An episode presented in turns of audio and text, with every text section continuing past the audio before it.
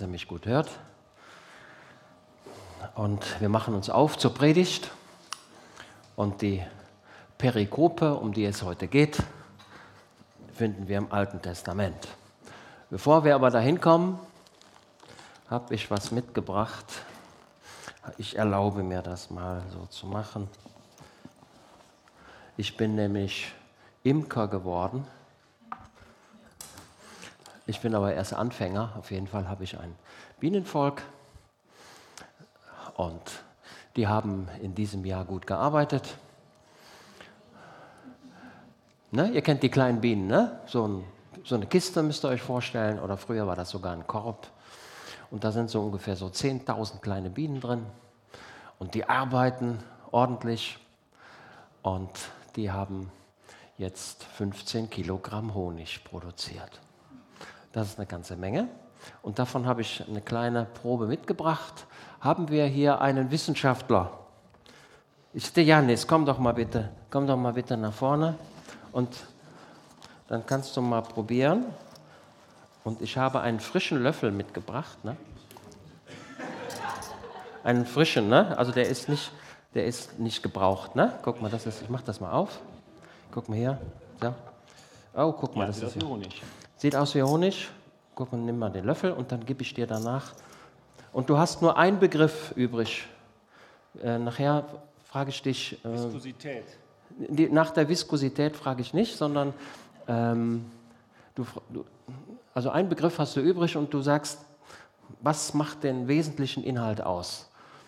Aber nur ein Wort, also eine Beschreibung. Du hast nur ein Wort übrig. Wie würdest du es bezeichnen? Den wesentlichen Inhalt? Ja, das Wonach schmeckt er? Süß. Ah, perfekt. Sehr gut. Leg ihn einfach dahin. Und ich habe gefunden in der Bibel, wenn ihr da mal hineinschaut in eure Bibel, Sprüche 24. Und ich habe jetzt erstmal so ein bisschen begriffen aus der Bibel, denn ein Merkmal des Segens Gottes ist ja, dass Milch fließen soll und Honig soll fließen. Und dann habe ich das nie verstanden, wieso der Honig fließt. Der fließt doch gar nicht, der ist ja, der ist ja da irgendwie fest. Doch, doch, der fließt tatsächlich. Wenn die Bienen den Honig produzieren in einer Überfülle, dann fließt er einfach aus der Wabe raus.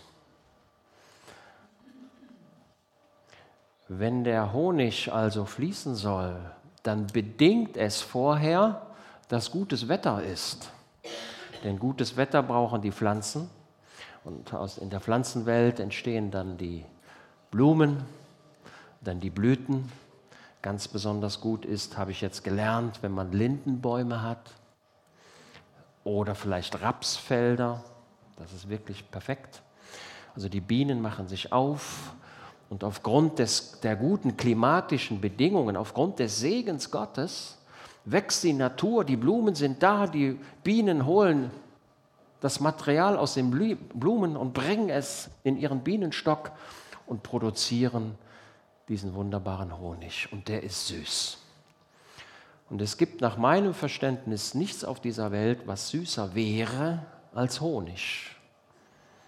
Wir verbinden mit dem Honig die Süßigkeit. Und da heißt es in Sprüche 24, Vers 13, und ich, ich nehme mal für uns alle in Anspruch, dass ihr sagt, das, was in der Bibel steht, wollen wir tun, oder? Oder ist ja jemand, der sagt, naja, die Hälfte will ich tun und das, was, was mir gefällt, das tue ich und was, was mir weniger gefällt, das tue ich nicht. Also in Sprüche 24, Vers 13, da heißt es, iss Honig, mein Sohn. Okay? Steht in der Bibel. Iss Honig, mein Sohn, denn er ist gut. Und Honigseim ist deinem Gaumen süß. Das ist das, was der Janis gerade bezeugt hat. Hat der Salomo auch schon gemerkt. Wir bestätigen nur das, was der Salomo auch schon gemerkt hat.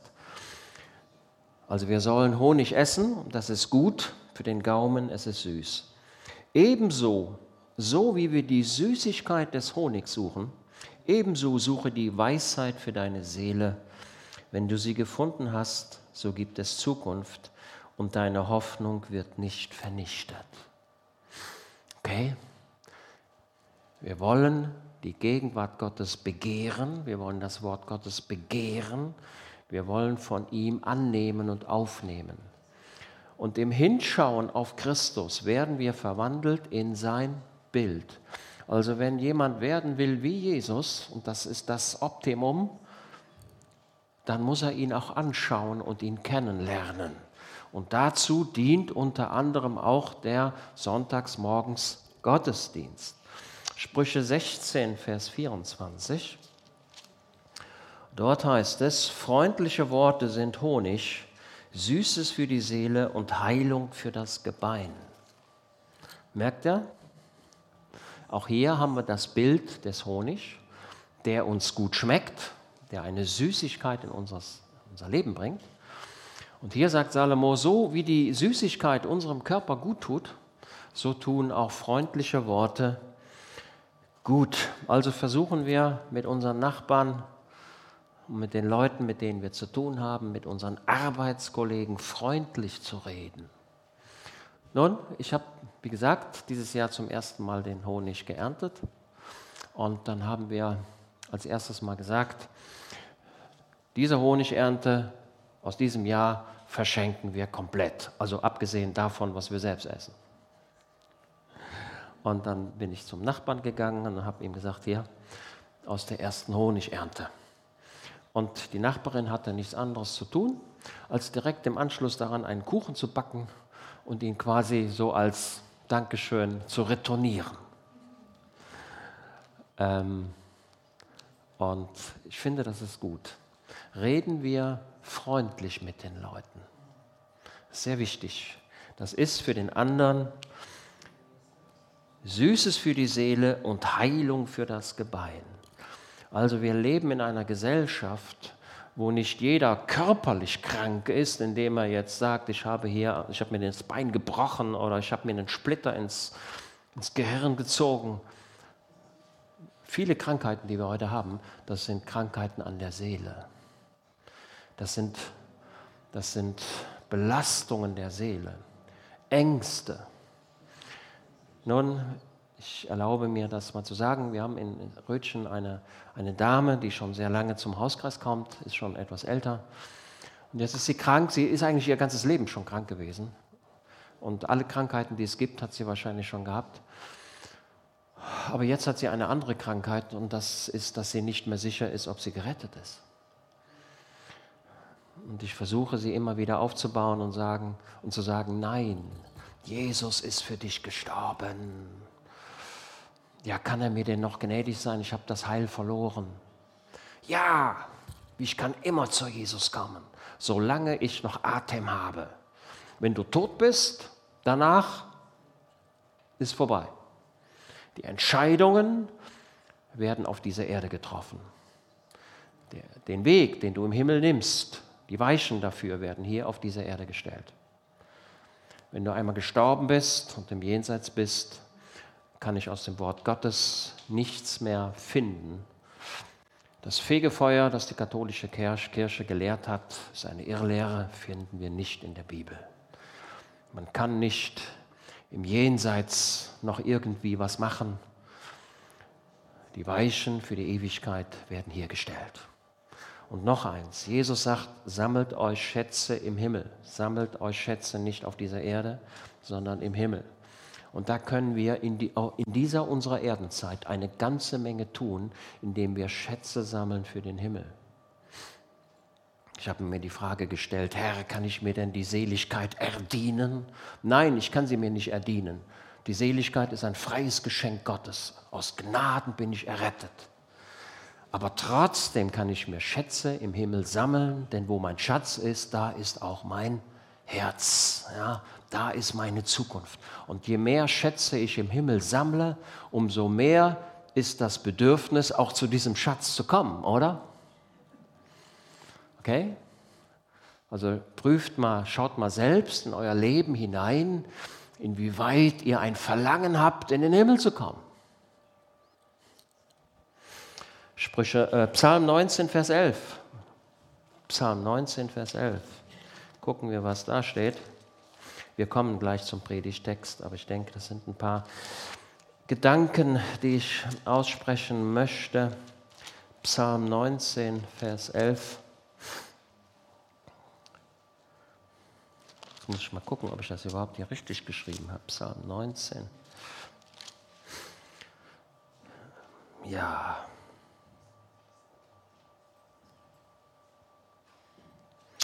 Die Furcht des Herrn ist rein und besteht in Ewigkeit. Die Gottesfurcht. Habe ich schon als Kind gelernt, was Gottesfurcht ist. Gottesfurcht ist der Weisheit Anfang. Wenn hier jemand ist, der weise werden möchte in seinem Leben, dann muss er als erstes anfangen, Gott zu fürchten. Okay? Und deswegen habt ihr mich noch nie erlebt, dass ich während einer Predigt so gestanden habe. Das passt nicht. Es ist ein Ausdruck, dass ich auch der Gegenwart Gottes Respekt gebe. Okay? Willst du nur mal sagen? Ich kann das nicht. Und wenn die Soldaten in der Reihe stehen und der Kompaniechef kommt Meint er, da steht ein Soldat irgendwo mit den Händen in der Tasche da? Ey, der fliegt raus. Das ist undenkbar. Oder bei der Polizei. Wenn der antreten ist.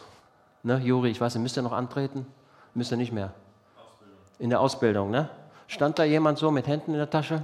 Stand da jemand mit dreckigen Schuhen? Stand da jemand, der so da stand? Er nicht, ne? Und dann kam der Chef und hat gerichtet, oder? Na klar. Wer schon mal einen amerikanischen Krimi sieht, da gibt es dann immer die amerikanischen Sheriffs und die Polizisten, ne, die da rumrennen. Ist euch mal aufgefallen, dass die alle exakt gekleidet sind? Die haben immer ein Hemd an. Ey, das kommt so gerade aus, der aus der Wäscherei. Habt ihr mal gesehen? Ein Staat wird durch seine Beamten repräsentiert. Und wenn die Beamten schludrig da rumrennen würden, dann würde jeder, jeder Rückschlüsse auf den Staat ziehen. Nun, ich war früher mal beim Zoll und der, der erste Mensch, den der Ausländer sieht, wenn er Deutschland betritt, ist wer? Wen sieht er zuerst? Wen sieht er als ersten Repräsentanten der Bundesrepublik Deutschland? Ja, den, den Bundespolizist oder eben den Zöllner. Und wenn der schlampig da rumstehen würde, dann würde der Einreisende sagen, na, das ist ja ein komisches Land hier. Okay? Die Repräsentanten haben sich ordentlich zu verhalten. Die Furcht des Herrn ist rein und besteht in Ewigkeit. Die Rechtsbestimmungen des Herrn sind Wahrheit. Sie sind gerecht allesamt. Sie, die köstlicher sind als Gold, ja viel gediegenes Gold und süßer als Honig und Honig sein. Okay? Also das Wort Gottes, die Gegenwart Gottes, die Rechtsbestimmungen Gottes sind mehr wert als Gold und süßer als Honig. Mit anderen Worten, darüber gibt es nichts mehr. Das ist aber noch nicht das Ende. Psalm 119, Vers 103. Psalm 119, Vers 103. Gucken, was da steht. Das ist ja dieser sehr lange Psalm.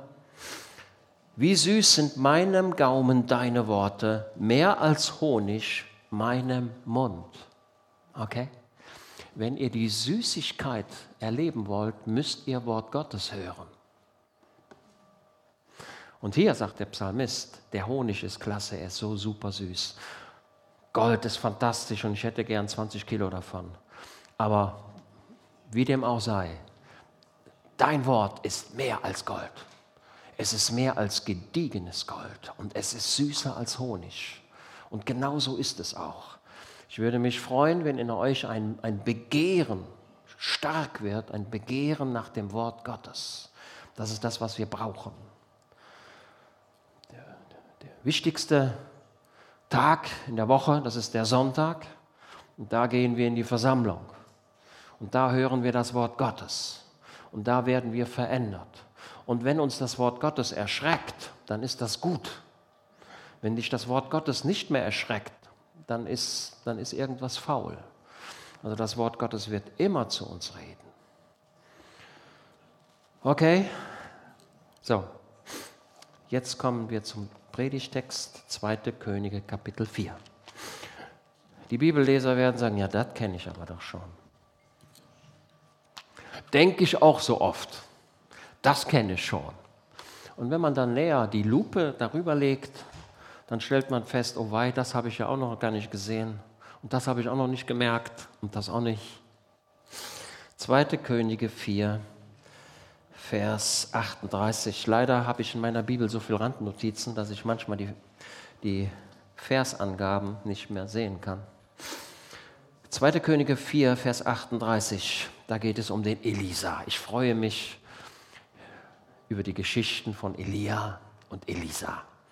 Gehört zum Grund, zur Grundbasis eines jeden Christen. Die Geschichten von Elia und Elisa. Ich habe irgendwann mal ein kleines Büchelchen angefangen. Elisa, der Mann aus Abel Mehola. Und vielleicht muss ich es mal fertig machen. Elia und Elisa, aber mein Kern war der Elisa. So wie Johannes der Täufer dem Heiland voranging, so ging Elia dem Elisa voran. Elia mit seiner mächtigen Stimme, mit, quasi mit dem Schwert in der Hand, der den Weg öffnete für Elisa. Elisa, der mehr den Weg der Gnade hatte.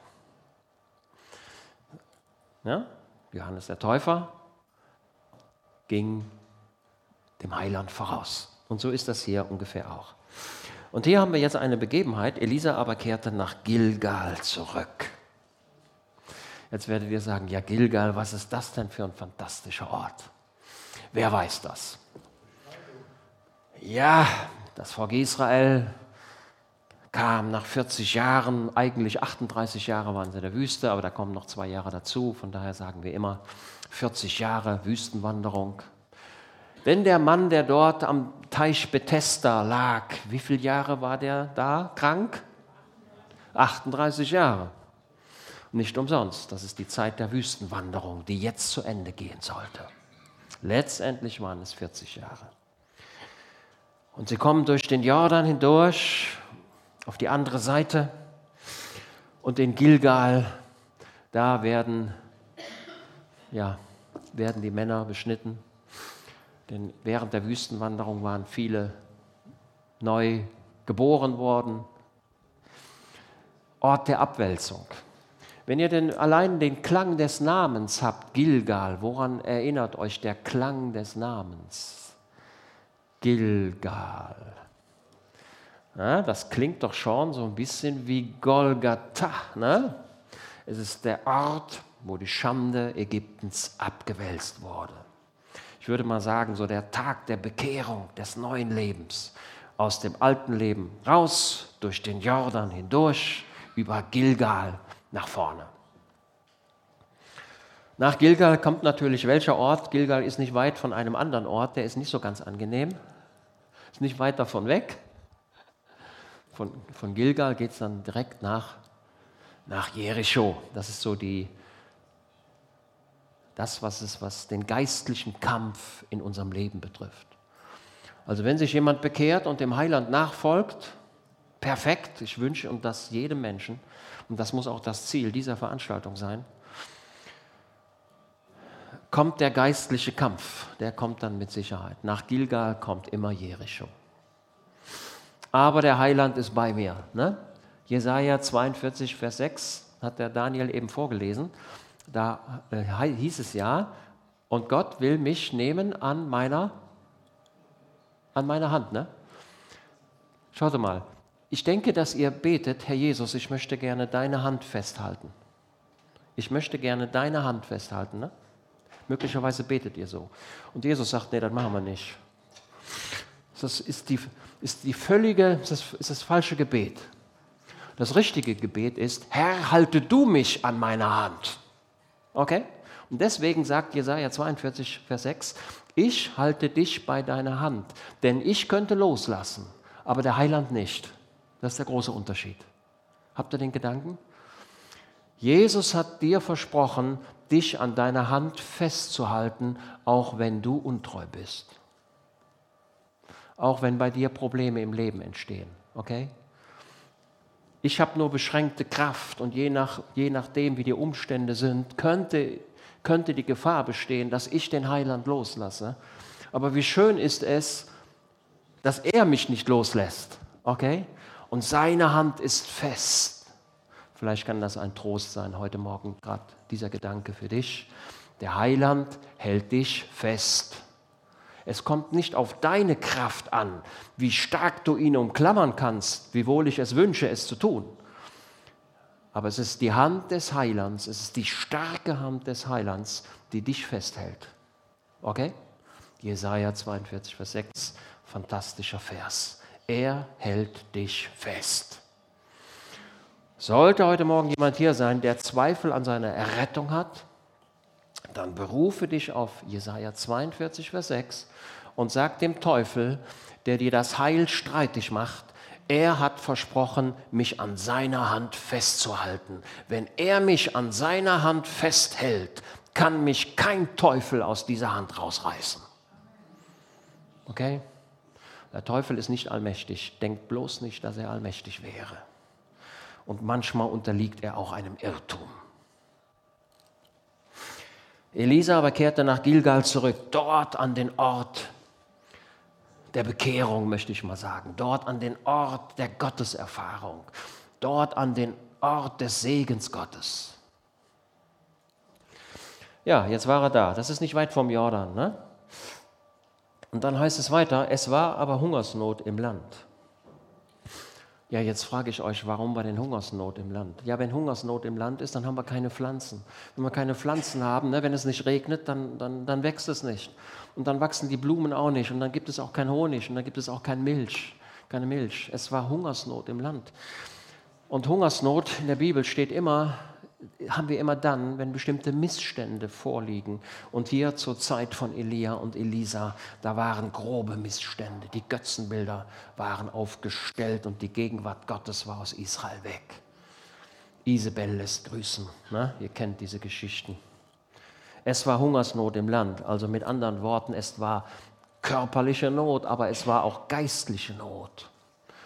Und ich habe Befürchtung auch hier, wir als Gemeinde, wir dürfen niemals Zeiten der Hungersnot zulassen. Wenn das Wort Gottes nicht mehr ausreichend gepredigt wird, dann entsteht Hungersnot bei den Leuten. Okay? Wir brauchen immer wieder das verkündigte Wort Gottes, wovon wir essen. Das brauchen wir und das muss reichlich vorhanden sein. Ja, das, ne? Im Neuen Testament heißt es, und das Wort Gottes lasst wie unter euch wohnen? Hin und wieder mal, ne? Hin und wieder mal komme ich zum Gottesdienst. Und bei manchen Leuten ist es so, die kommen nur am 24. Dezember in die Kirche. Aber, aber auch nur wegen der Romantik oder wegen der Gefühle, die am 24. Dezember vermittelt werden, am Heiligabend. Also wenn es heißt, lasst das Wort Gottes reichlich unter uns wohnen, dann bedeutet das im Grunde mehr als der Sonntagmorgen. Wenn jemand sagt, ich habe nur am Sonntagmorgen das Wort Gottes, dann ist das ein bisschen zu wenig oder vielleicht extrem zu wenig. Und es ist eine Missachtung, es ist ein Ungehorsam gegenüber dem Wort Gottes. Lasst das Wort Gottes reichlich unter euch wohnen. Okay? Ich verkenne nicht, dass jeder Gottesdienst dieselbe Qualität hat. Das verkenne ich nicht. Und trotzdem komme ich in den Gottesdienst. Okay? Es war aber Hungersnot im Land. Ja, es war eine Zeit der Schwierigkeit. So, bei Abraham, da war es auch mal, da gab es auch mal eine Hungersnot. Und was hat der gemacht? Er hat gesagt, da muss ich eben dahin gehen, wo Brot ist. Ne? Und Abraham ging wohin? Nach Ägypten. Das ist nicht gut. Und da gab es einen anderen auch, den, der hieß Elimelech und der hatte auch eine, der war verheiratet und hatte zwei Söhne. Und die Frau hieß wie? Das war die Naomi, ne? Da gab es auch eine Hungersnot. Und die haben gesagt, ja, Hungersnot, oh weide, wir müssen weg. War nicht gut. Auch in Zeiten der Hungersnot halte ich trotzdem an der Gemeinde fest. Okay? Und gehe nicht woanders hin. Das, haben, das hat auch Elisa hier so gemacht. Er hat ja auch gesagt, Mensch, Hungersnot, da muss ich mal gucken, vielleicht gehe ich auch nach Ägypten. Aber der Elisa hat die Geschichte von Abraham gekannt. Und der Elisa hat auch die Geschichte von Elimelech gekannt. Er hat alles gekannt und hat gesagt, nein, ähm, ich habe die Hungersnot hier nicht verursacht, aber ich ertrage die Hungersnot und ich bleibe hier. Und deswegen blieben die Prophetenjünger auch dort. Als nun die Söhne der Propheten vor ihm saßen, ich habe mir, das, hab mir das hier markiert, vor ihm saßen. Ist das nicht fantastisch, eine fantastische Formulierung? Die saßen vor dem Propheten, so wie man zu den Füßen des Heilandes saß. Und sie waren in einer erwartungsvollen äh, Haltung. Also wenn jemand irgendwo sitzt, dann will er ja da ein bisschen länger bleiben, oder? Sie haben sich dort hingesetzt und sie begehrten das Wort Gottes von Elisa. Und dazu hatten sie auch Ruhe. Sie hatten keine Hektik, sie waren nicht in der Situation der Hektik, ich muss gleich noch das machen und das machen und das. Ne? Merkt ihr, wie manchmal eure Gedanken spazieren gehen, auch während des Gottesdienstes? Geht mir auch so. Und dann sage ich, oh wei, wo war ich denn jetzt schon wieder? Geht euch das auch so? Versucht diese Gedanken wegzudrücken und zu sagen, Teufel, mit dir habe ich heute nichts zu tun. Ich muss dein Wort aufnehmen sagte er zu seinem Diener, setz den großen Topf auf und koche ein Gericht für die Söhne der Propheten. Nun, der Elisa, der hat gewusst, die Leute wollen hier lernen, aber essen müssen die auch. Ne, das ist ein, Prinzip, ein Hauptprinzip überhaupt bei jedem guten Unternehmen, bei den Behörden, bei den Soldaten. Ein Soldat, der hungrig ist, kann nicht kämpfen. Na, ganz klar. Das scheint möglicherweise ein Problem bei den russischen Streitkräften zu sein, dass sie ihre eigenen Soldaten nicht ausreichend versorgen. Nun, sie sollen machen, was sie wollen, aber eins ist klar, Essen und Trinken gehört immer dazu. Der Begründer der Heilsarmee, der sagte, wir verkündigen hier das Evangelium den, den Leuten, aber keiner ist für den Empfang des Evangeliums offen, wenn er kalte Füße hat. Okay? Also wenn du kalte Füße heute hast, ist nicht gut, ne? Aber wenn du kalte Füße hättest, dann würdest du die ganze Zeit überlegen, wie kriege ich die kalten Füße weg. Ist doch klar, oder? Also Essen und Trinken gehört dazu. Und das hat der Elisa erkannt. Und dann hat er gesagt, Mensch, wir haben ja Hungersnot, wir haben ja nicht so viel. Und da hat der Elisa gesagt, nimm mal einen kleinen Topf und koch mal ein bisschen so, vielleicht einen kleinen Snack. Hat er so gesagt? In der Bibel steht was anderes. Da hat er gesagt, den größten Topf, den wir haben, den holen wir raus. Und dann hätte ich, wenn ich Elisa ge gewesen wäre, hätte ich gedacht, oh Elisa, das ist nicht gut. Du weißt doch, dass es wenig gibt. Und da müssen wir mal gucken, dass wir das Ganze portionieren, vielleicht so über den Tag strecken. Ne? In den Honig kippen wir noch mal ein bisschen Zuckerwasser rein, dann verlängern wir das. Nee, machen wir nicht. Ne? Elisa sagt, nimm einen großen Topf. Ihr schaut, das ist in der Bibel, das ist ja quasi, das ist ja quasi der, der Hingucker. Das fällt einem ja geradezu auf. Elisa sagte, in Angesicht, angesichts dessen, dass es wenig gibt, nimm einen großen Topf und koche ein Gericht für die Söhne der Propheten. Ich drücke es mal mit meinen Worten aus. Nimm den größten Topf, den du hast, und mach mal was richtig Gutes her. Seht ihr den Glauben des Propheten Elisa? Der Glaube nimmt das schon für sich in Anspruch, was er noch nicht sieht.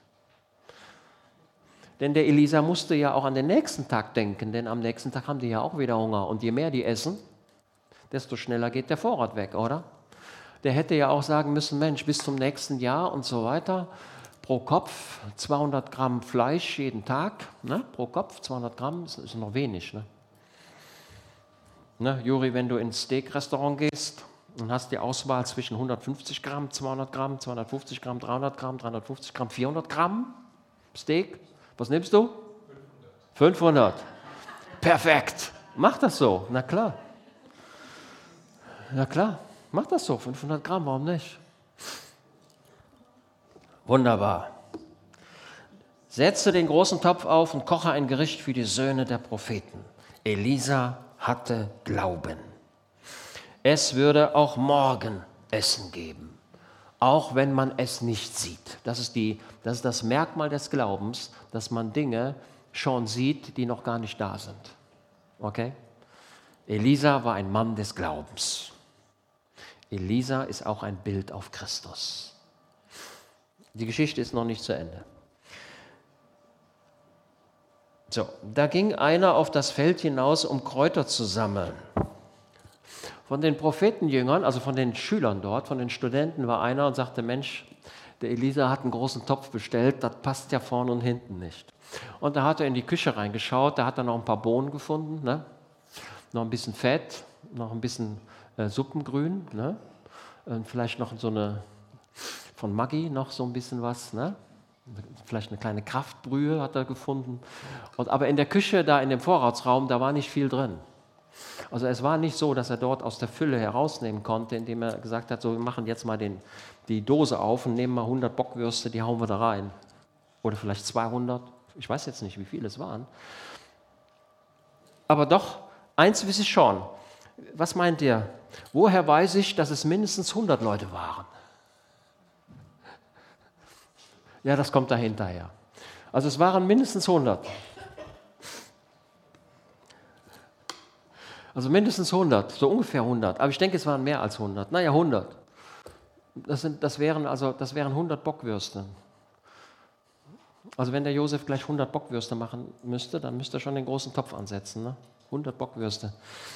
Also die Küche war leer und dann hat er gesagt, Mensch, das bisschen, was hier da ist, das schmeckt ja sowieso nicht. Ich muss ein bisschen nachhelfen. Ich sehe das edle Motiv dieses Menschen, der hier gar keinen Namen hat. Da heißt es ja nur einer, ne? Da ging einer auf das Feld hinaus, um Kräuter zu sammeln und sagte, Mensch, ich muss mal gucken, dass das, das ist ja alles Käse hier, aber dann schmeckt es wenigstens ein bisschen. Okay? Und dann ging er raus. Ich betone, ich sehe das edle Motiv, der Weg war trotzdem falsch. Naja, er geht raus und dann will er da so ein paar Kräuter suchen. Ich weiß nicht, woran er gedacht hat. Vielleicht ein bisschen Kresse oder was anderes. Gibt es hier Küchenexperten?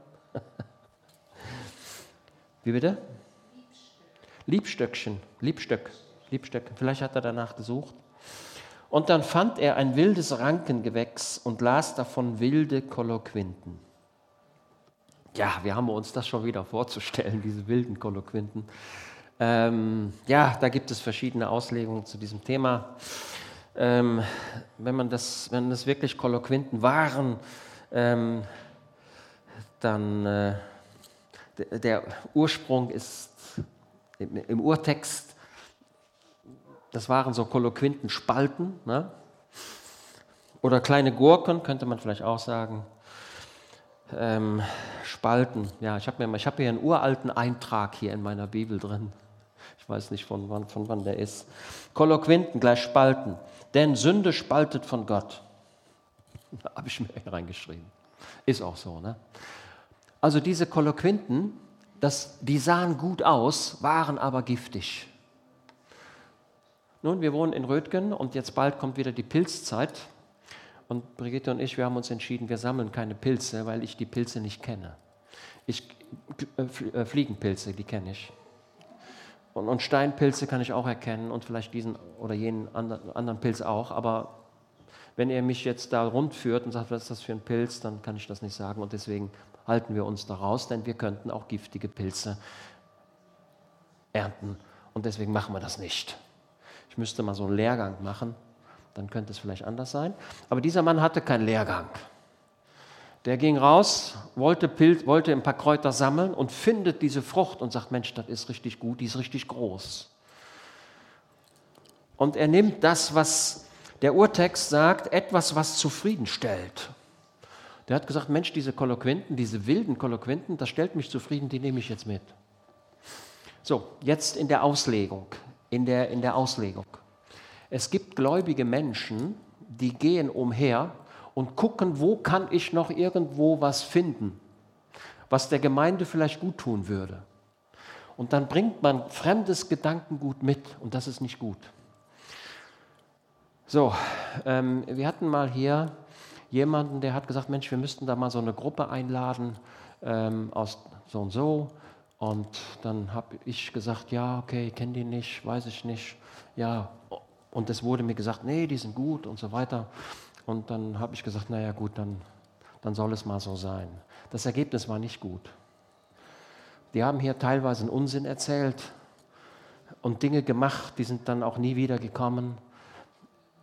Die haben eine ganze Menge Un Unsinn mitgebracht.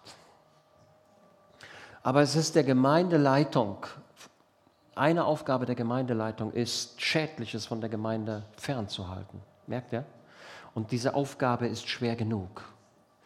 Und es sind manche Leute innerhalb der Gemeinde, die gute Motive haben und sagen, Mensch, da kann ich vielleicht noch was machen, gehen irgendwo hin und bringen etwas mit, was sie selbst nicht kennen und schmeißen das in den Topf. Merkt ihr? So, wir haben in den letzten Jahren bestimmte Entwicklungen hier auch in der christlichen Welt, die nicht gut sind. Ich will euch eine nennen. Wir haben eine Zunahme von, von, von Dingen, die eigentlich gut aussehen und wahrscheinlich auch gut sind. Aber wenn man sich darauf reduziert, dann ist es nicht gut. Jetzt werdet, jetzt werdet ihr sagen, da wird doch ein bisschen deutlicher. Ne? Also, es gibt ja auch hier in Aachen und auch in anderen Städten neue Gemeinden, die sich installieren, die mit einem, mit einem Gutteil von Entertainment daherkommen, wo insbesondere die jungen Leute sagen, Mensch, da ist was los, da gehe ich hin. Und verlassen ihre eigentlichen Gemeinden und werden von einer Gefühlswelle getragen, die aber nicht bis in den Himmel reicht. Wir brauchen ordentlich strukturierte Gemeinden, wo ordentlich das Wort Gottes verkündigt wird, wo auch die Wahrheit gesprochen wird. Eine Wahrheit zum Beispiel, habt ihr vielleicht auch gemerkt, dass von der Hölle überhaupt nicht mehr gesprochen wird. Ne? Die Hölle wird ziemlich klein gemacht, als wenn es sie gar nicht gäbe. Und auf der anderen Seite wird der Himmel so groß gemacht, der Gestalt, glaub an Jesus, alles gut. Aber die Nachfolge Jesu ist ein Kampf. Die Gemeinde Jesu ist kein Ausflugsschiff, sondern ein Kriegsschiff.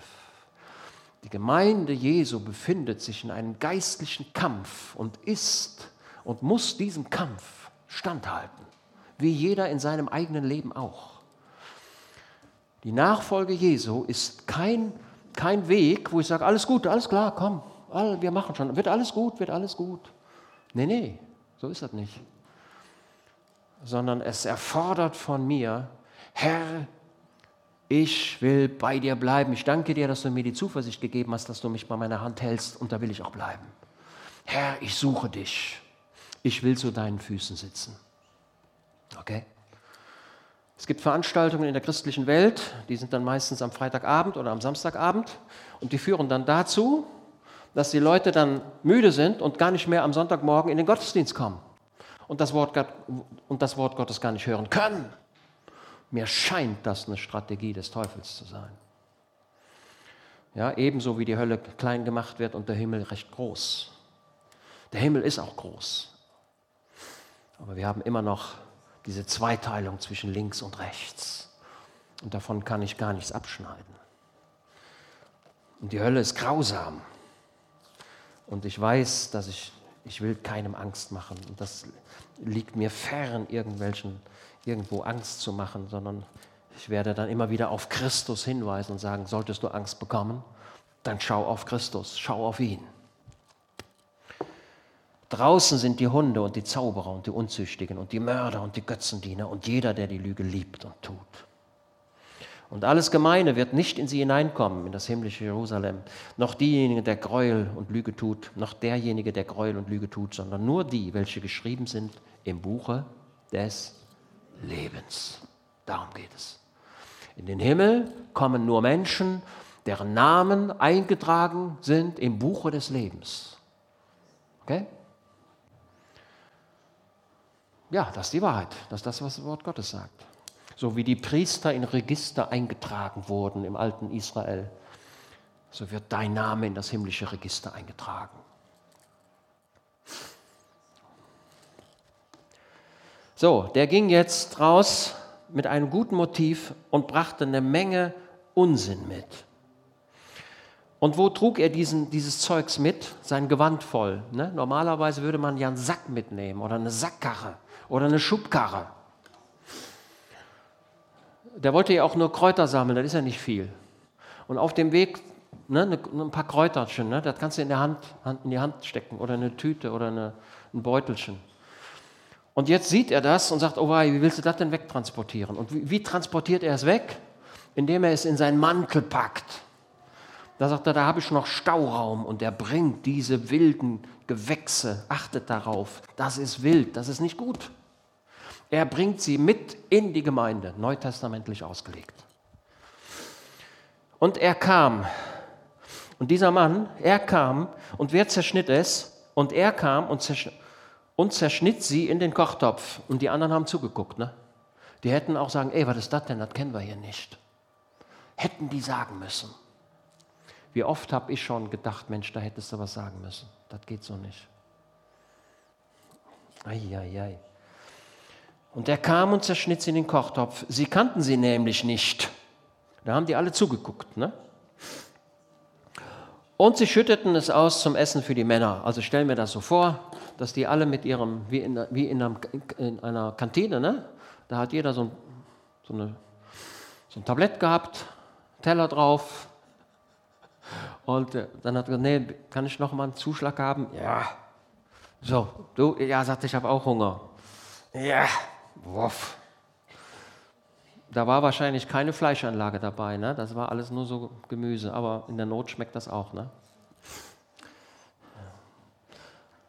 Aber es geschah, als sie von dem Gericht aßen, da schrien sie auf und sagten, der Tod ist im Topf, Mann Gottes. Und sie konnten es nicht essen.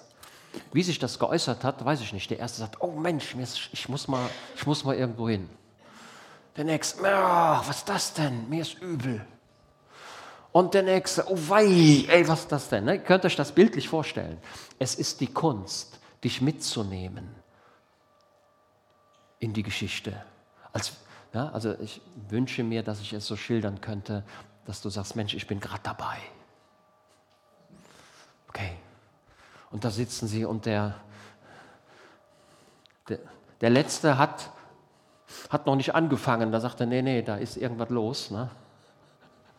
Die Ersten sind schon abgehauen und schreien und sagen, oh, was ist das denn? Also irgendwas Schlimmes. Es tat den Menschen nicht gut. Und es geht noch so weiter, indem sie sagen, Mensch, wir werden hier sterben. Das ist ja unerträglich. Es, wir werden sterben. Und ich sage mal, der Sünde sollt ist der Tod. Okay? Ja, wir werden sterben. Die Sünde führt zum Tod und die kann nur durch Christus aufgehoben werden. Merkt ihr? Der Tod ist im Topf. Diese Geschichte spiegelt eine andere Geschichte, die kurz vorher geschehen war. Da ging es nämlich um die Wasser zu Jericho. Die Wasser in Jericho, die Brunnen, die waren auch verseucht und da konnten die Leute nicht draus trinken, aber irgendwas mussten sie ja trinken. Und dann haben sie das Wasser genommen und wozu führte das? Die bitteren Wasser von Jericho zu Fehlgeburten. Schlimm, ne? Ey, was für ein Leid. Fehlgeburten. Keine Zukunft. Ja, keine Kinder. Und was hat der Elisa gemacht? Hat er unterirdisch die Wasser, Wasseradern anders gelenkt? Der hat Salz genommen und da reingemacht und die Wasser von Jericho waren gesund. Christus muss rein. Okay? Und hier haben wir dasselbe Bild, nur anders dargestellt. Der Tod ist im Topf, Mann Gottes, und sie konnten nichts essen. Ey Mann Gottes, der Tod ist im Topf. Ey Mann Gottes, liegt da nicht ein kleiner Vorwurf auch an den Elisa? Ey, was hast du hier gemacht? Du bist doch hier der Chef. Wer kriegt immer die Prügel ab in der Gemeinde? Immer der, der vorne steht, ne? ist doch klar. Ja, habe ich schon, kenne ich schon. Auch aus dem Berufsleben. Ne? Der, der oben steht, der kriegt immer die Prügel ab. Im Laufe der Zeit habe ich gelernt, mit vielen Dingen auch zu leben. Ne? Und wenn sich jemand beschwert, dann sage ich, ja, dann lassen wir erstmal das, machen wir das Ventil auf und dann geht der ganze Groll raus und dann ist gut. Habe ich oft genug erlebt. Leute, die mit Zorn mit einem roten Gesicht.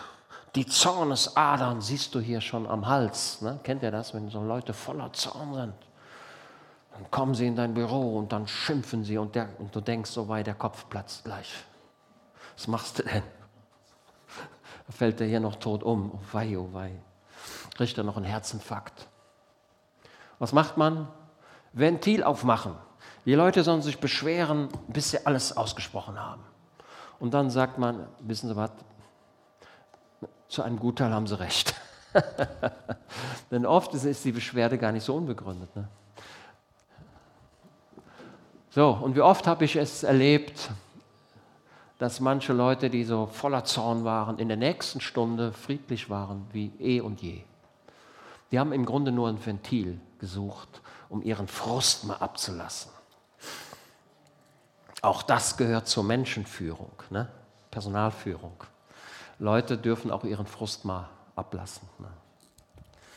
Mann Gottes, ey, da ist der Tod im Topf. Was hast du gemacht? Du hast doch hier die Verantwortung. Da sagte er, holt Mehl. Wofür ist das Mehl ein Symbol? Wofür steht das Mehl? Nochmal noch mal einen Schritt zurück. Dieser Mann, der, da, der, ging ja, der ging ja aufs Feld und suchte dort. Ne? Wofür steht das Feld in der Bibel? Das Feld steht in der Bibel für die Welt. Ja? Er ging quasi aus dem geschützten Raum der Gemeinde raus in die Welt hinein, um dort sich was auszu, rauszunehmen und das in die Gemeinde mit hineinzubringen. Und das war giftig. Merkt ihr? Merkt ihr das? Das, was uns das Wort Gottes hier sagen möchte. Hüten wir uns davor, Dinge, die wir nicht kennen, von außen mit in die Gemeinde zu bringen und sagen, da hat es funktioniert, dann machen wir das hier auch so. Das ist nicht gut. Und wenn du etwas mitbringst, dann sage, also ich bin gegen Kreat ich bin für Kreativität. Ne? Wenn jemand sagt, Mensch, können wir das nicht mal so machen oder so machen, ja, dann lasst uns das erörtern und dann gucken wir, ob es geht oder nicht. Ja? Okay, und dann hätte man in diesem Beispiel hätte gesagt, die Kolloquinten, nee, das nee, wissen wir nicht, da haben wir keine Erfahrung. Nee, da machen wir erstmal ein Probeessen bei irgendjemandem ne, oder so. Ne? Merkt ihr? Der, das Ding ist nicht durch den Filter des Kochs gelaufen. Okay? Das Feld ist ein Bild auf die Welt. Weltliche Dinge wurden in die Gemeinde hineingebracht und das führt zum Tod. Okay, so, holt Mehl. Ja, so. Normalerweise macht man es ja so, wenn da in der Suppe jetzt was drin ist und was nicht gut ist, dann macht man das ja normalerweise so, dass man das da rausholt. Ne? Jetzt frage ich euch, kann man aber das Gift aus der Suppe, aus dem Ma rausholen? Geht das? Nee, geht nicht. Wenn da jetzt ein paar Steine reingeworfen worden wären, dann hätte man ein, ein Sieb genommen und hätte die Steine rausgefiltert und die weggeworfen. Aber hier war das Gift schon in der Speise drin. Und es ist unmöglich, ich denke, dass ihr mir zustimmt, es ist unmöglich, das Gift jetzt aus der Suppe rauszuholen. Welche Technik wollt ihr anwenden? Hat jemand eine Technik? Zumal er noch gar nicht mal, noch gar nicht mal weiß, die, Chemikal, die, chemisch, die chemische Zusammensetzung dieses Giftes. Was ist es überhaupt und wie kriegen wir das da raus? So, auf die Frage, wie kriege ich die Sünde aus meinem Körper raus, wie kriege ich die Sünde aus meinem Leben raus, antworte ich, gar nicht. Da braucht es eines anderen, der mir hier hilft. Merkt ihr? Du kriegst das Gift der Sünde durch eigene Anstrengung, durch eigene Kompetenz, durch eigene Fähigkeiten nicht aus dir raus. Und wenn ich dich frage, bist du von Natur aus böse, dann musst du sagen, ja, das ist das, was das Wort Gottes sagt. Wie, wie kriegt man die Sünde nun aus dem Körper raus? Durch Christus. Das ist der einzige Weg, den ich in der Bibel sehe. Und deswegen hat der Elia, Elisa nicht gesagt, ey, lass mich mal in die Suppe gucken. Ja, da machen wir jetzt, da machen wir jetzt das und das Gegenmittel rein und dann ist gut. Das konnte er nicht, weil er ja noch gar nicht mehr wusste, was das ist. Sondern er sagt, hier muss Christus helfen. Und das Mehl ist ein Bild auf Christus. Okay? Er ist das Brot des Lebens. Jesus sagt, ich bin das Weizenkorn, das in die Erde gelegt wird. Wir brechen das Brot im Abendmahl. Ne? indem wir sagen, dass das Brot ein Typus, ein Bild auf Christus, der seinen Körper am Kreuz von Golgatha aufhängen hat lassen. Und deswegen muss Christus da rein. In diese giftige Situation muss Christus rein und das ist das einzige, die, der, die einzige Arznei, die dir hilft. Daneben kenne ich nichts. Ich kenne keine körperlichen Übungen, die man machen könnte. Ich kenne, ich kenne keine Organisation, die sagen würde, ey, spende mir 1000 Euro und dann bist du selig. Ich kenne jemanden, keinen, der mir einen, einen, einen Brief verkaufen könnte, der gestaltet, kaufe den Brief und dann kommst du in den Himmel, wie das hier in Deutschland geschehen ist damals, zur Zeit Luthers. Das Einzige, was dir und mir hilft, ist, dass Christus wirksam wird. Und jetzt frage ich euch, muss das Mehl da rein? Ja, es muss rein. Es gibt keine andere Möglichkeit. Christus muss in dein Leben. Und wenn du das nicht zulässt, bist du verloren für Zeit und Ewigkeit. Und da gibt es nichts. Und wie ich eben sagte, die Entscheidungen werden hier zu Lebzeiten getroffen. Du kannst sie nicht vertagen. Du bist schneller alt geworden. Du bist, jeden Tag wirst du einen Tag älter. Denke nicht, morgen habe ich noch Zeit. Die Zeit läuft dir weg. Das schönste Möbelstück des Teufels ist die lange Bank. Okay? Der Teufel sagt dir, die Bank ist noch lange. Sie ist noch sehr lange. Nee, sie ist nicht lange. Deine Lebensdauer ist begrenzt, sie ist kurz. Methusalem wurde 969 Jahre. Gott kann das ändern, aber er hat nun mal die Zeit festgesetzt. Wenn ihr aber Gelee Royal bekommt, das ist gut. Die Bienen versorgen ihre Königin mit einem bestimmten Nährstoff. Und dieser Nährstoff, den nennt man Gelee Royal, der königliche Gelee. Und der führt dazu, dass die Königin eine Lebensdauer von fünf Jahren haben kann. Die normale Biene ist in drei Monaten tot. Dann gab es wieder neue. Ne? Es gibt immer wieder neue müssen sich immer wieder regenerieren. Aber die Königin kriegt den Gelee Royal. Himmlische Nahrung, möchte ich mal sagen. Okay? Ich, ich, ich verstehe komplett. Der Elia, ne, der lag da müde und dann kommt der Engel und sagt, komm hier, ess mal. Und aufgrund dieser Astronautenkost kann er rennen, ohne nochmal zwischenzutanken. 40 Tage und 40 Nächte. Ey, das war Gelee Royal. Den gibt es wirklich. wenn der Heiland mir das Rezept verraten würde. Ey, ich wäre der reichste Mann der Erde. Ich würde sagen, Herr, ich habe hier eine Nahrung, wer die isst, hat 100 Jahre zu seinem Leben dazu. Also Elisabeth I., die Königin von England, nicht die Elisabeth II., die Elisabeth I. Das war die Zeit von Francis Drake, die Zeit der Seefahrer, die Zeit des Kampfes zwischen England und Spanien. Die Niederländer haben auch noch ein bisschen mitgemacht die Franzosen auch. Und am Ende ihres Lebens sagte sie, ich würde mein Königreich geben, wenn ich nur einen Tag länger leben könnte. Nur einen Tag länger. Aber sie starb auch. Holt Mehl, es geht nicht anders. Da warf er in den Topf und sagte, schütte es aus für die Leute, dass sie essen. Und es war nichts Schädliches mehr im Topf. Ey, der Erste, der jetzt da stand, ne? Der, ne? Die anderen haben sich ja gequält. Ne? Oh. Und Ne, Eli, ich frage euch mal, wo hat der Elia das, das Mehl denn her? Wo hat er das her? Hat er noch ein geheimes Versteck gehabt? Naja, ich denke, dass in der, in der Brotkammer, da war noch ein bisschen Mehl, aber nicht mehr viel. Ne, aber ein bisschen hat er geholt. Und der Erste, der hat, kommt dann mit dem Löffel, mit seinem Holzlöffel da an ne, und sagt, ey, soll ich das glauben hier? Das ist doch Käse hier. Das ist der Humbug. Und der Elisa, Ey, vielleicht hat der Elisa zuerst probiert. Ich weiß es nicht. Wie, wie heißt es hier? Schütte es aus für die Leute, dass sie es essen. Also gehe ich mal davon aus, dass der Elisa äh, Befehl gegeben hat. Nun mach mal hier. Und da kommt der Erste ne, mit seinem Löffel. Merkt ihr das? Er gesagt, Mensch, glaube ich das oder glaube ich das nicht? Und die anderen haben gesagt, ey, nun fang mal an. Wir gucken mal, was passiert. Ne? Und dann hat er so ein, hat er so ein Löffelchen genommen hier, ne? Ne? Hat er einen Teller, ne? Und dann hat er so ein Stückchen genommen, ne? Also stelle ich mir vor, dass so war. Und das ist, oh, schmeckt gut. Oh, schmeckt gut. Ja, ess mal mehr. Ja, hat er wieder genommen. Und er sagt, oh, das schmeckt, wirklich, das schmeckt richtig gut. Also das Mehl, das macht ja auch sämig. Ne? Oh, sagt er, das schmeckt gut. Und da hat er den Teller aufgegessen. Ne? Und da hat der Zweite gesagt, ja, wenn, de, wenn, wenn dem das schmeckt, dann schmeckt mir das auch. Und dann haben sie alle gegessen, oder?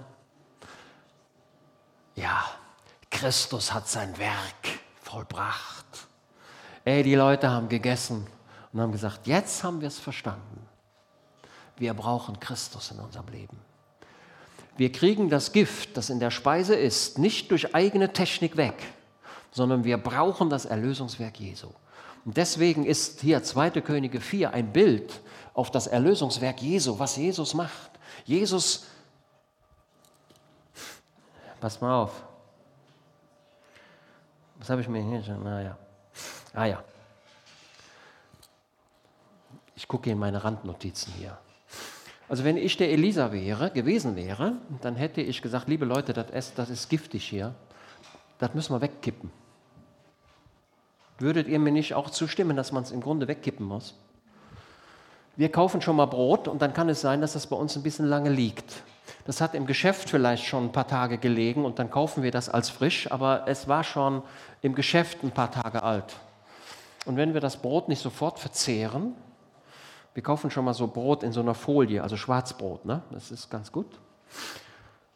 Und dann machen wir es auf und dann, oh, schimmelig. Oh wei. Ey, da ist schon Pelz drauf. Ja, naja, sagen wir, okay, kratzen wir den Schimmel ab. Ne? Das, ne, machen wir so ab. Nee, was machen wir? Wir sagen, ja, wir müssen sehen, dass uns das nicht nochmal passiert. Wir müssen sehen, dass wir zeitnah dann das Brot auch aufessen.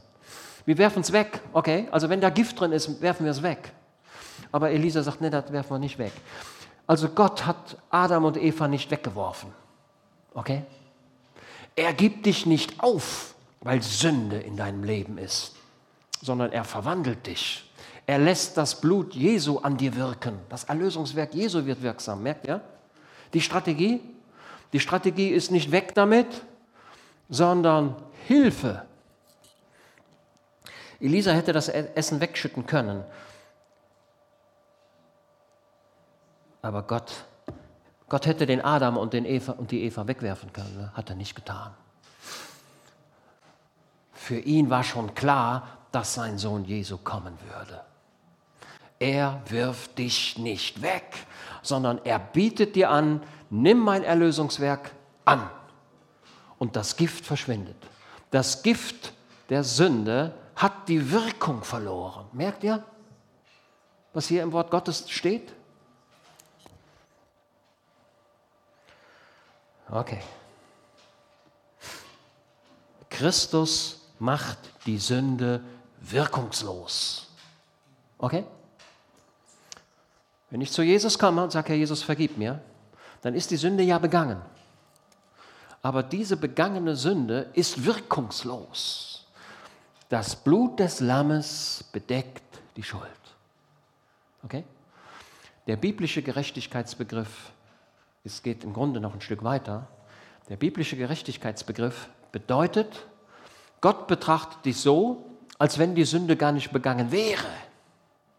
Okay? Habt ihr das? Er sieht sie einfach nicht.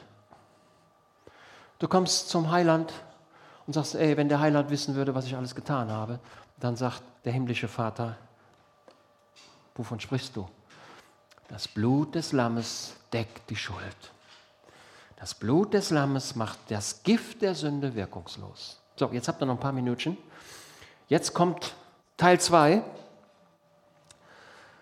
Denn der Vers 42 steht im sachlichen Zusammenhang. Die Geschichte ist hier nicht zu Ende, falls das jemand denken sollte.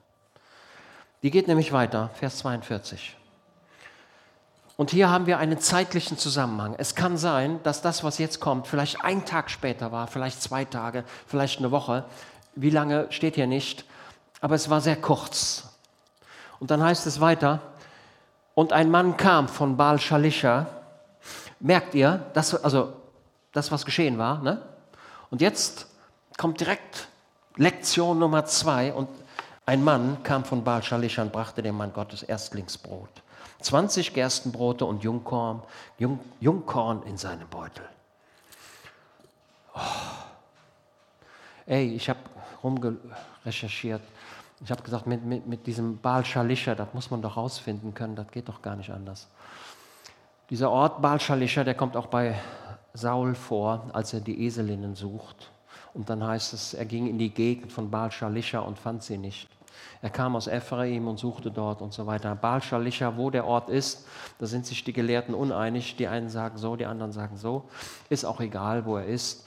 Scheint aber nicht allzu weit weg zu sein von Gilgal. So was sagt euch der Name Baal Shalisha? Ein grausiger Name, oder? Da ist ja schon im Namen der Begriff Baal. Baal ist ein Götze, ist ein Dämon. Baal ist ein Bild auf den Teufel. Das ist die Gegend, wo die Dämonen herrschten. Baal Shalisha, das Wort Shalisha kann ich nicht herleiten, kann, konnte bisher keiner herleiten. Die, der, die Bedeutung ist unbekannt, aber vielleicht hat irgendjemand mal eine Idee. Also es ist eine Gegend, wo der Götzendienst vorhanden war. Und dort war ein treuer Mann, merkt ihr? Ich sag mal, die Stadt Aachen kann so gottlos sein, wie sie, wie sie ist oder wie sie irgendwann mal wird. Und trotzdem gibt es immer Menschen, die dort leben. Okay? Ein Mann mit Gottvertrauen, ein Mann, der aus dieser götzendienerischen Umgebung herauskommt und sagt, ich habe aber geerntet. Was hat er denn geerntet, dieser Mann? Gerste. Was erntet man im Frühling? Immer zwei Getreidearten. Was kommt immer zuerst? Gerste, ne? Ihr seid doch, ne? Ihr seid doch bibelkundig. Die Gerste kommt immer zuerst. Da ist der Gideon, ne? Der Gideon. Und da ist ein Brot, das rollt in das Lager der Feinde. Was ist das für ein Brot? Ein Gerstenbrot. Das Erstlingsbrot. Christus ist der Erste, der von den Toten auferstanden ist. Ne? Er ist der Erstling. Da ist dieser Mann in dieser götzendienerischen Umgebung, der hat jetzt geerntet und sagt, Mensch, jetzt habe ich hier Gerste.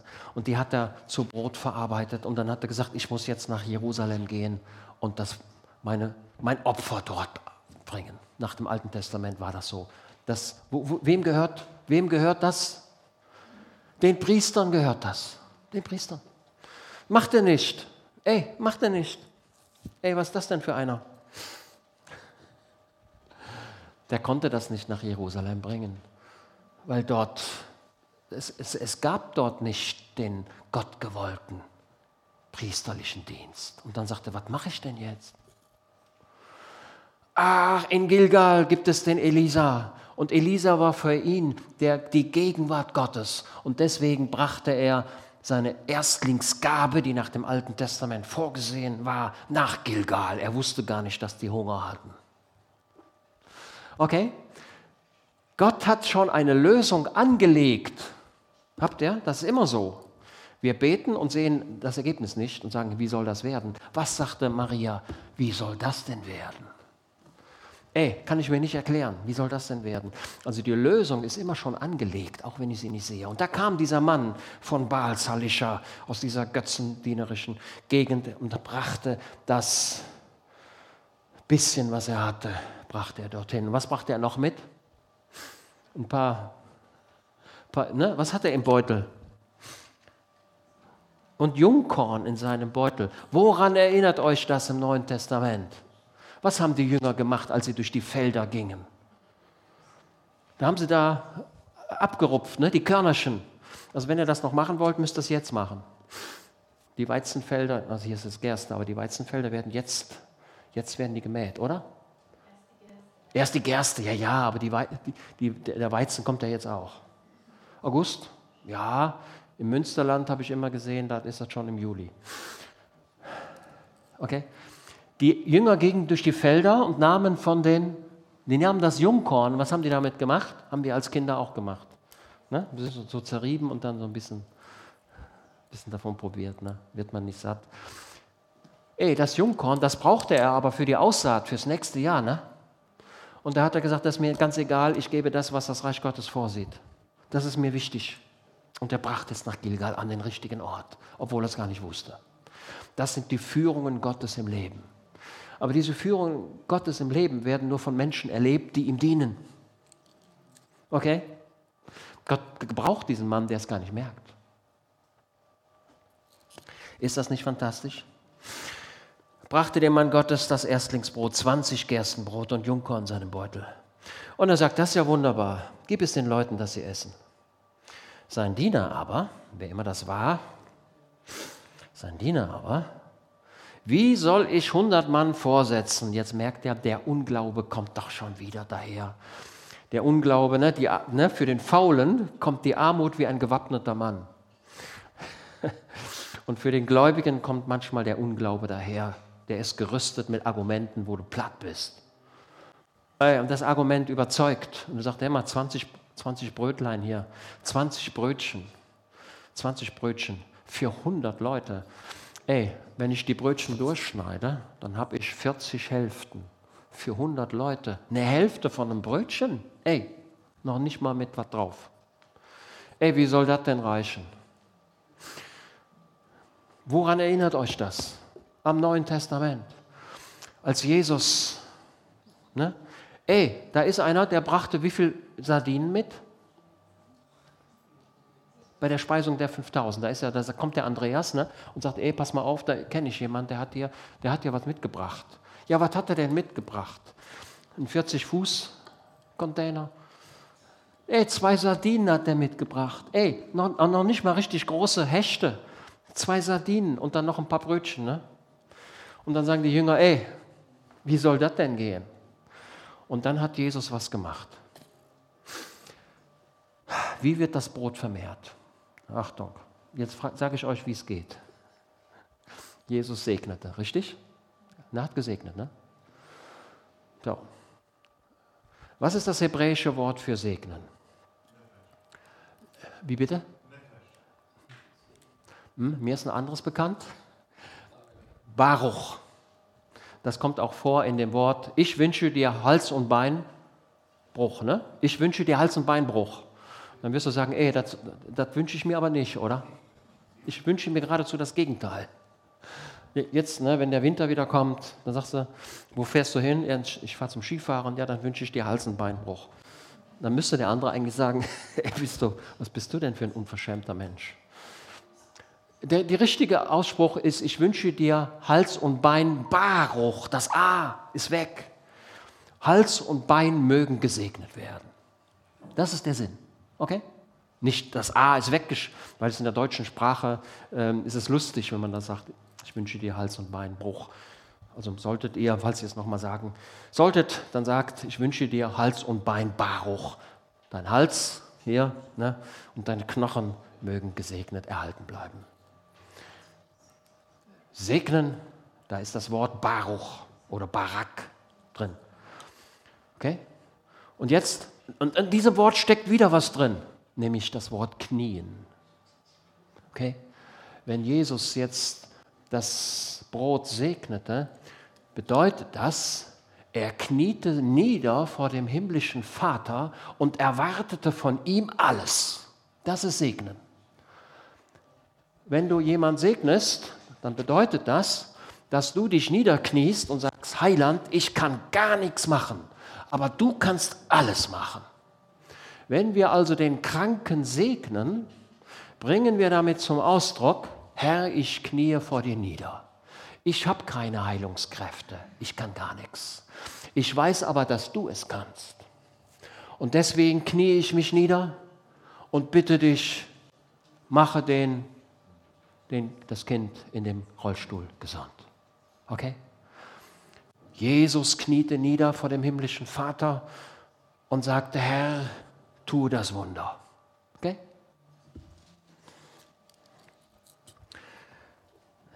Der Zweifel kommt daher wie ein gewappneter Mann. Der Unglaube kommt mit. komm, wie soll das für 100 Mann ausreichen? Weil Jesus ist eine Dimension größer. Für 5000 Leute, dann kommen die Frauen noch dazu, das sind 15.000 Menschen. Herr, wie sollen zwei kleine Sardinen für 15.000 Leute reichen? Das ist doch ein Witz. Und Jesus sagte, für dich ist es ein Witz, aber für meinen Vater nicht. Er kann nämlich alles. Okay? Gott kann alles. Wir müssen ihm das nur zutrauen. Wie soll das? So. Er sagte, interessanterweise wiederholt Elisa seine Weisung. Er sagt das zweimal. Ey, man könnte schon fast den Eindruck haben, dass der Elisa verärgert war über diesen Unglauben. Gib es den Leuten, dass sie essen, habe ich doch gerade schon mal gesagt. Okay? Denn so spricht der Herr, man wird essen und übrig lassen. Und er setzte es ihnen vor und sie aßen und ließen übrig nach dem Wort des Herrn. Habt ihr? Und jetzt merkt ihr auch, wie diese beiden Geschichten zusammenhängen. Sie gehören zusammen.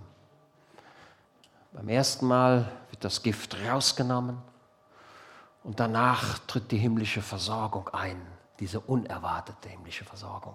Ich sehe aber überall den Zweifel und den Unglauben und ich nehme mich da nicht raus. Herr, wie soll das Gift raus? Herr, wie soll das gehen? Und das weiß ich auch nicht. Herr, das geht gar nicht. Das geht überhaupt nicht. Und was hilft mir jetzt? Das Einzige, was mir hilft, ist, ich glaube Gott und vertraue ihm. Ende. Herr, du weißt es, ich kann gar nichts, du kannst alles. Amen. Ja, stehen wir auf und beten.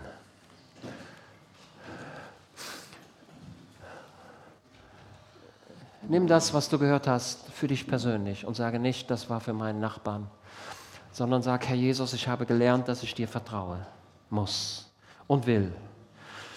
Herr Jesus, du bist der, der das Gift der Sünde übertrumpft. Du bist der, der aus meinem Leben, aus meinem giftigen Leben, ein segensreiches Leben machen kann. Du bist der, der meine Versorgung sicherstellt. Ich muss keine Angst haben auf morgen. Du bist da. Ich vertraue dir. Herr, hilf meinem Unglauben, betet jener Mann. Heiland, helfe mir dabei, dass ich ab dem heutigen Tag mehr dir vertraue als je zuvor. Sag in deinem Leben, Herr, ich danke dir, dass du da bist. Du bist übernatürlich. Vergib meine Kurzsichtigkeit, meinen Unglauben, mein Hinschauen auf die Umstände. Vergib mir, dass ich vieles auf eigene Faust gemacht habe. Vergib mir, dass ich vielleicht Elemente aus der Welt mitgebracht habe, habe sie für gut erachtet, aber sie sind nicht gut. Helfe mir in meinem Leben, Herr Jesus. Ja, wenn jemand da ist, kann er gerne beten.